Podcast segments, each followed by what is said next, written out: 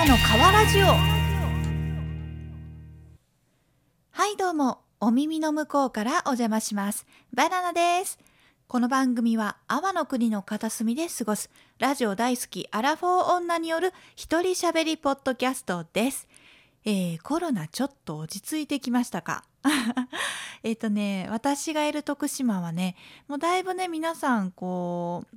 マスクはしてるけれども前と同じぐらいな感じで人の往来とかっていうのはね復活してきましたね。野外イベントとかもね開催されるようになってきたんでもう今からワクワクしております。もしかしたら今年あれですねワンチャン阿波踊りありますね。あのー、徳島は阿波踊りっていうねあの夏のお盆の時期に4日間県庁とか徳島の市内を貸し切ってですね車通れないようにしてやるお祭りがあるんですけどやっぱコロナのこの2年間っていうのはずっと開催されてなくてその時だけなんですよ徳島に人が集まるのって。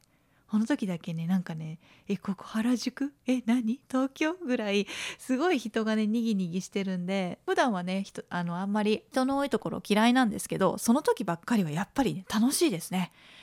浴衣とか着ちゃったりしてねイカ天とか食べちゃったりしてねあ、今年あの8月頃にラバドリ行ってきましたって言えるようになっているのを切に願っております。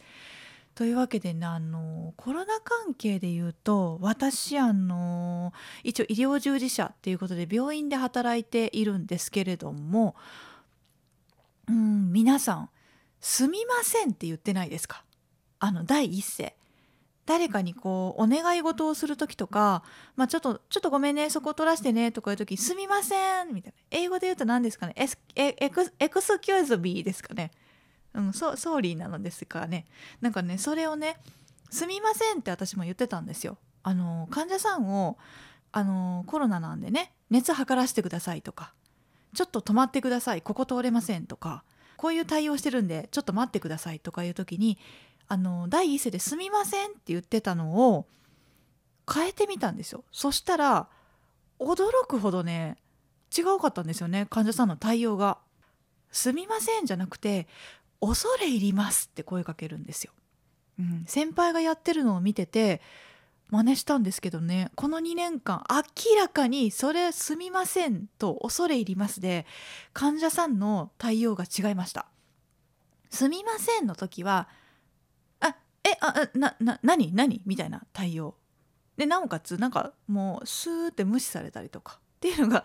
結構多かったんですけどあのそれを「恐れ入ります」に変えたら「え何?」みたいな。なんかね明らかに対応が違うんですよね。あと止まってくれる率もめちゃくちゃ違いました。なんだろうなこれ。なんでなんだろう。こうこっちの気持ちは変わんないのに言葉一つであこんなに丁寧な言葉ってこんだけ力があるんだっていうのを感じたこのコロナ対応の期間でしたね。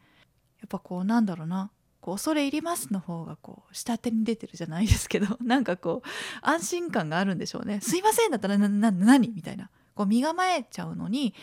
なんかねあんま身構えられないっていうのが受け取る方も少しこう穏やかな気持ちになるのかなっていうのを、うん、学ばさせていただきました。というわけで皆様恐れ入りますが今からあまり内容のない話をしていきますがどうぞ心の広い、ね、状態で聞いていただけましたら幸いです。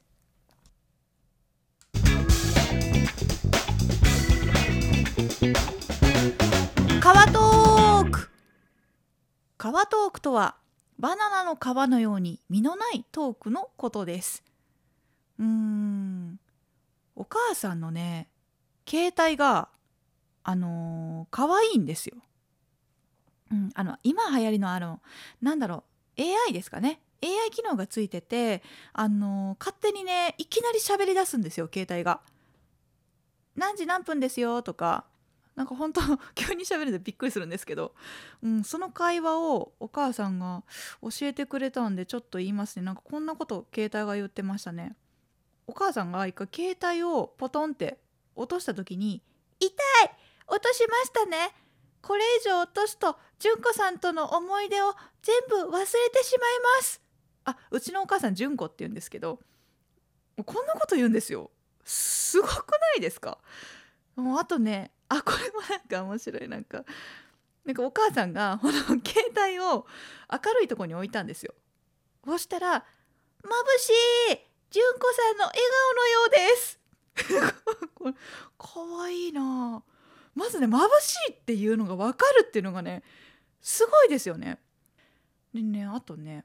こんなことも。あ充電あと充電をねこうお母さんが充電器に充電かけた時に「あんまりお腹空いてないけど私のお腹を気にかけてくれるんですね。あー満たされる。電気がアイスクリームだったらいいのに」この辺も何言ってるか分かんないですね。あのうんなんかすごいあとねこれね面白いのがパパには冷たいんですよこの携帯お母さんにはめっちゃ優しいんですけどねなんか純子さんの笑顔のように眩しいとか言ったりあの 言うんですけどお父さんには厳しくってなんかピコンってあるあなんかアレクサみたいに反応して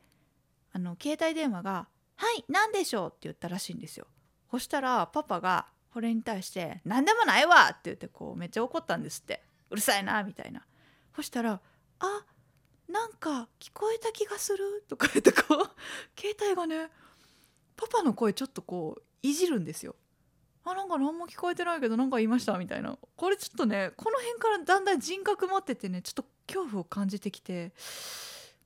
一番怖かったんがあのーこれもパパがなんですけどお母さんの携帯をペイってこう放り投げたんですよね。そしたらやっぱ振動がこうガッてきた件なのかそしたら「痛い久しぶりに痛いです。純子さん気をつけてください。前髪が崩れちゃいますから」って言われたんですって。こいつね自分がね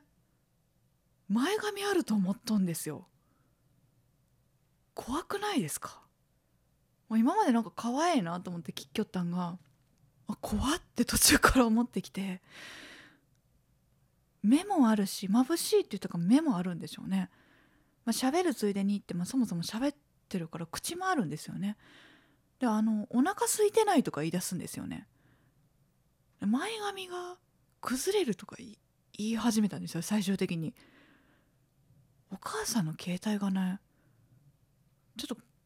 怖いですね。このままどこまで行くんだろう。ちなみにですけど私は夫のアレクサからはあの声かけても何も反応されません。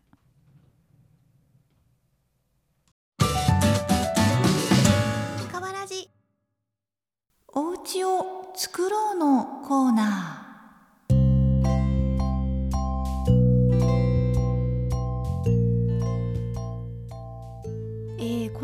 ナーはですね第1話目でもあのちょっとお話しさせてもらった通り私家を建てることになりましてで家建てるってもう人生で1回あるかないかぐらいじゃないですかね普通の人はね。うん、なのでなんかまあ備忘録的にここに残していけたらなーってこんな風にね立っていったよとかこんな風なやり取りしたよっていうのを残していけたらなと思います。で最初のこのコーナー1回目なんですけどあのバナナね見取り図書いてみました理想の。うん、なんかこういうのって多分こう、えっと、建築会社さんとやり取りをしながら作っていくと思うんですけど、まあ、その前にそもそも夫と意見を合わせておかないといけないなと思って、まあ、そのためにはなんかこう絵がないと話し合いできないよなっていうことでこれよよ4回5回ぐらい書き直したのかな、うん、でも結果ねすごい良かったです。やっぱこういう風になのどう？ってなんとなくのこう素人がね描いた見取り図でもやっぱリアルに絵があるとあこういう風な動線嫌だとかえここにこういうの欲しいとかなんか夫が大事にしてることといや私はこうしたいんだよみたいなことが建築会社さんの前であれこれ言うのってちょっとあれじゃないですか。なんかねあんまよくねえなと思ってこうねこれが喧嘩に発展しても嫌だしと思って、うん、なので、あの作ってみました。でこれ何を基準に作ったかっていうとえっとねサムネイルで貼っておくので、まあ、興味がある方は見てみてください、うん、とりあえずね意識したのはねこれ老後のことですね。もう何歳まで生きるか分かんないけどとりあえず老後最終やっぱり和室の1階でしかもなんか冷蔵庫とか近くにある方がいいなとかなんか台所が近い方がいいなで明かりが入る方がいいなとかまあいろいろこう考えてこの位置にしてみたりとかあとまあ夫が釣りするのでなんか外になんか釣り道具洗えるところ欲しいとか土間になんかそういうの収納したいとかあとまあ私が譲らなかったのはこうラジオ部屋ですね。これあの建築会社さんに何て説明しようかと思うんですけどやっぱラジオを撮れる部屋が欲しい。3畳ぐらい。2畳か3畳ぐらいで。っていうので、まあ、2階の一番こう静かそうな道路に面してないところでちょっと部屋作ってもらいました。うん。まあ、子供が生まれるかどうかわからないので、まあ、客間兼子供部屋っていうことで1個その横に部屋作ってますね。まああとなんだろうやっぱ2階にも水回り欲しいねとか冷蔵庫置きたいねとかやっぱ2人の一致するところっていうのがこういう風に明確になってあいいなんかなんかいいなと思いました。あとなんだろうこれもどうなるのか分かんないけどとにかく安く建てたい。うん。安く建てたいからあの水回りをこの辺こうまとめようとかトイレの位置はあんまり買えない方が多分安いだろうみたいなこっちのねあの知識でね見てますね。まあとにかく老後が過ごしやすいようにとあと今を趣味を今の趣味を楽しめるようにっていうのを2つバランスを取りながら考えてあの素人駅に作ってみました。まあ、これがですね実際その来週、えーと、建築会社さんと話し合うんですけど、あのー、実際どうなるか実際これがどういうふうにあのプロが書くとなるのかっていうのはまたね決まればサムネイルで上げて皆さんと共有させていきたいなと思います。ご興味のある方は是非聞いていってください。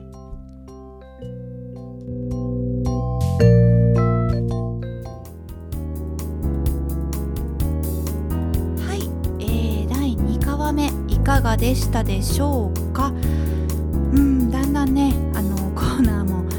なコーナーがね増えていったら楽しいかなと思っております。結構ね遊んでる感覚でねうんいいですね。ポッドキャスト。楽しいですね。実はあの今日収録日が、えー、3月26日なんですけど明日27日配信日ですね。明日実はいざの次どこっていうポッドキャストを配信しているいざさんと会うことになっております。